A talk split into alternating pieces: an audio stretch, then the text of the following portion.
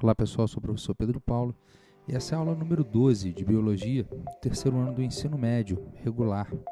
Essa aula se refere à aula número 2 do terceiro bimestre né, da sua orientação de estudo. Então, nessa aula, pessoal, a gente vai discutir um pouco sobre como o estudo da hereditariedade influenciou o mundo de hoje, né, algumas ferramentas que têm a ver com a biotecnologia também. E a gente viu na aula né, no podcast anterior, na aula passada, que as informações genéticas elas são passadas né, de pai para filho, né, dos pais né, para o filho, através da hereditariedade. Então, o material genético, que são as moléculas de DNA, contém é, informações né, e essas informações vão determinar características de determinado ser vivo. Né? Então, por exemplo, nosso caso, a cor do seu olho, a cor da sua pele, enfim, uma série de características são é, determinadas justamente por essa por esse código genético, né, pelos seus genes. Bom, esses genes eles são formados quando o espermatozoide do pai encontra o óvulo da mãe. Então, o espermatozoide do pai carrega lá 23 cromossomos, né? E o óvulo da mãe carrega outros 23 cromossomos, que ao se juntarem formam então um indivíduo de 46 cromossomos. Esses 46 cromossomos contêm neles toda a informação genética necessária para que o indivíduo, né, no caso da espécie humana, tenha todas as suas características. Então, portanto, a primeira célula que é formada, né, já lá no momento da fecundação, né, então quando o espermatozoide encontra o óvulo, essa primeira célula que é formada do indivíduo, ela já contém todas as características, todas as informações genéticas necessárias para formar o indivíduo completo. E essa célula, então, ela começa a se dividir e em suas divisões ela vai começando então a aumentar em número de células. E essas células, com o passar do tempo, ao longo do desenvolvimento, elas vão sofrendo um processo que a gente chama de diferenciação. Então, aquela primeira célula ela pode gerar qualquer célula do ser vivo, mas a partir de determinados momentos, essas células vão formar tecidos né, específicos que a gente chama de folhetos embrionários, então o ectoderma, o endoderma, o mesoderma.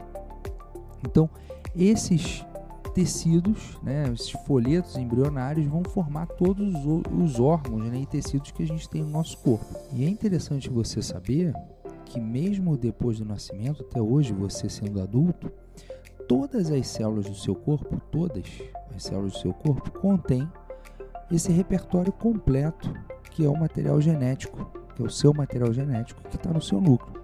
Então cada célula sua tem todo o seu material genético.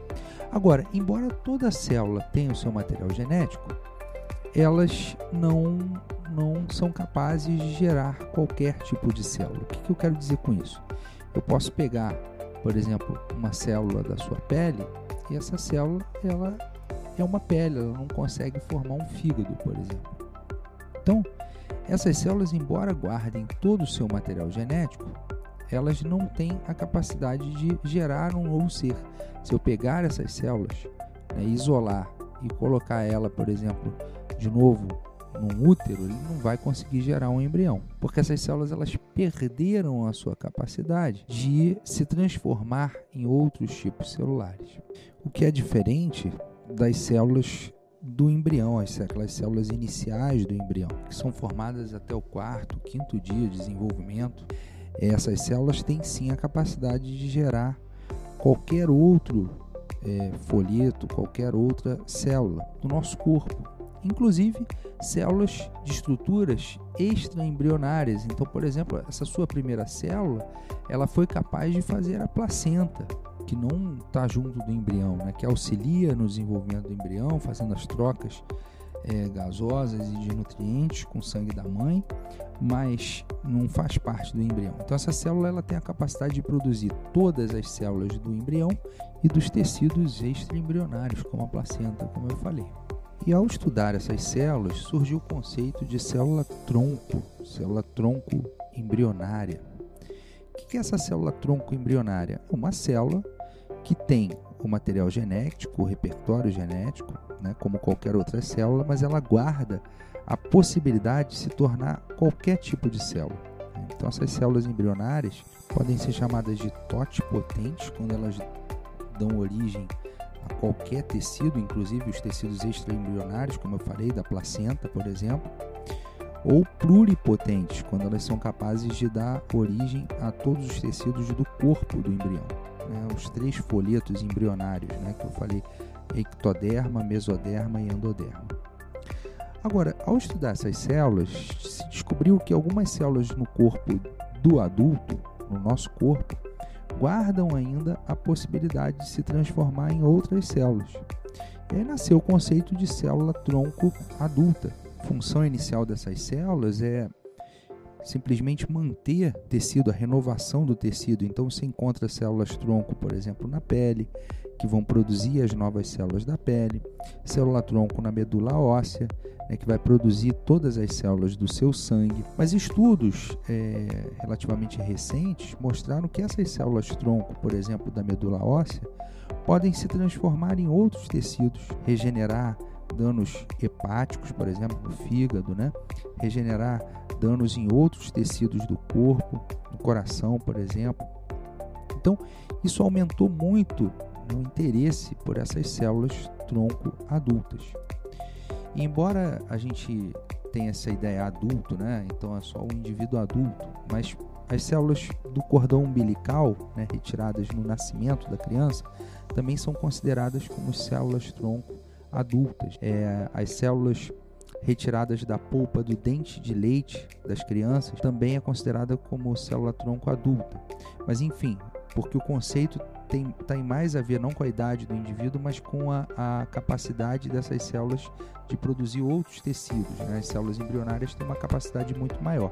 Então, essas células né, retiradas, você já deve ter ouvido falar, quando a criança nasce, ah, coleta as células do cordão umbilical dessa criança né, e, e guarda congelado. Por quê? Porque essas células elas têm um potencial de se transformar em outras células, elas são células jovens. Né? Então, por exemplo, crianças que têm leucemia, uma doença no sangue, podem ser tratadas com essas células retiradas do cordão umbilical. Mas também hoje tem estudos mostrando células retiradas do dente de leite, né, da polpa do dente de leite, células também da própria medula óssea. Já se faz transplante de medula óssea há muitos anos. E o que, que é isso? É retirar células tronco da medula óssea de um indivíduo colocar para povoar a medula óssea de outro indivíduo, produzir o sangue daquele indivíduo. Então, veja o potencial que tem nesses estudos com células tronco. Mas o que é interessante é que hoje já, já tem estudos que mostram a possibilidade de você produzir novas células tronco, né, induzir a formação de células tronco pluripotentes, ou seja, células tronco semelhantes àquelas do embrião, a partir de manipulação genética de células adultas. Isso é um processo que é chamado de reprogramação, que se dá pela inserção de alguns genes que vão ativar né, esse DNA que vai voltar a célula, fazer com que a célula volte ao seu potencial de pluripotência. Isso é muito interessante por quê? Porque os estudos com células tronco embrionárias eram eticamente condenados. Né? Tinha muito problema ético, porque você gerava um novo ser, produzia um novo ser pela fecundação. E como é que você retira as células desse ser para poder fazer estudos? É, é, complicado fazer isso com embriões humanos, né? Já quando se criou esse, essa possibilidade, né, que é chamada, né, é uma sigla em inglês chamada IPS, Induced Pluripotent Stem Cells, né? ou seja, de ativar esses genes, que são genes que vão voltar para a célula, para um programa de célula-tronco embrionário, ou seja, a capacidade de autorrenovação e, e capacidade de diferenciação em qualquer tecido. Então, essa, esses estudos são hoje né, um, um, estudo importante da área da biotecnologia e que consegue então ter resultados bastante interessantes né, nessa capacidade de você produzir tecidos a partir de uma célula adulta que foi reprogramada. Para você ter uma ideia do potencial disso, você pode, no caso, né, estudos que têm tentado, por exemplo, no caso de transplante de órgãos, nesse caso, o indivíduo tem a necessidade de um transplante de fígado. Você consegue com essa célula produzir um, um fígado novo com o mesmo material genético do próprio é, paciente e colocar esse fígado no lugar. Isso ainda está em estudo, né? isso ainda não, não, não é possível ser feito hoje, mas já tem estudos bem avançados nesse, nesse campo. Mas então, se eu tenho uma célula que é capaz de gerar, né, uma célula tronco embrionária, por exemplo, que é capaz de gerar qualquer tecido de um indivíduo, e se eu pegar essa célula e tirar o núcleo dela, tirar o material genético dela e colocar dentro dessa célula o material de, genético de um, de um outro indivíduo, será que eu consigo fazer uma cópia desse indivíduo? Parece loucura isso, mas em 1997, uns cientistas criaram uma ovelha que era o clone de outra. Né? Uma ovelha se chamava Dolly, você já deve ter ouvido falar dessa ovelha. Mas como é que foi a criação da ovelha Dolly, né? O ovócito retirado de ovário, do ovário de uma ovelha, teve seu material genético removido. Então, eles tiraram o material genético do ovócito de uma ovelha. E pegaram então né, uma célula retirada da glândula mamária de uma ovelha adulta, tiraram o núcleo daquela célula, ou seja, o, o, material genético daquela célula, e colocaram naquele ovócito. E aquilo ali gerou um novo embrião, que foi implantado no útero de uma outra ovelha e nasceu a ovelha Dolly. A ovelha Dolly era geneticamente a cópia daquela ovelha de onde foram tirados o material genético das células da sua glândula mamária. Então veja que a partir do conhecimento né, dessas células foi possível gerar uma cópia de um mamífero, né, que é a cópia de uma de uma ovelha.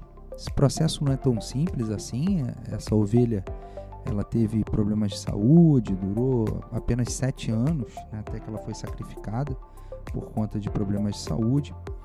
E para que essa ovelha fosse gerada, né, 277 embriões foram testados até que ela nascesse. Né? Então, não é um processo simples, mas já é um processo que desde 1997 é possível de ser feito. No Brasil, a gente também gerou um animal clonado, que foi um, uma bezerra, que era chamada de bezerra Vitória, uma bezerra da raça cimental, e ela foi produzida em 2001 por um processo também é, parecido, mas na verdade é, a, o núcleo não foi tirado de uma célula somática, né, de um outro indivíduo, mas sim de uma célula embrionária. Então é, se conseguiu gerar um, um, um, animal que era a cópia genética do outro, né, a partir da, re, da retirada do núcleo de células embrionárias daquele, daquele outro indivíduo. E essa bezerra Vitória, ela inclusive foi capaz de se reproduzir, né? deu um filhotinho em 2004. Né? Ela foi feita na, na Embrapa, em Sucupira.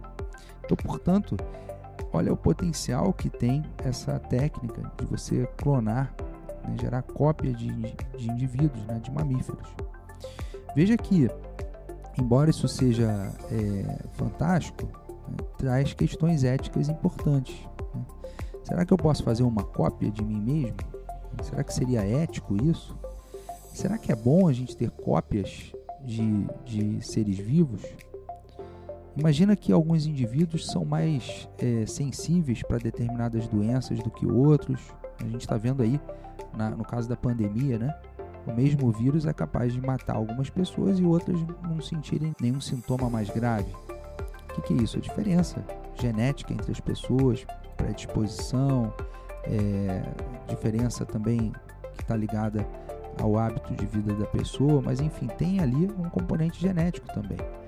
Será que se eu gerar cópias de animais, será que eu não vou tornar esse animal um pouco mais sensível para determinadas doenças? Então são coisas para se pensar também. E era isso que eu queria discutir com vocês hoje nesse podcast. Espero que você tenha gostado. Dá uma lida na sua orientação de estudo, busca é, mais fontes para aprofundar o seu conhecimento. Aqui foi o professor Pedro Paulo. Um forte abraço e até a próxima.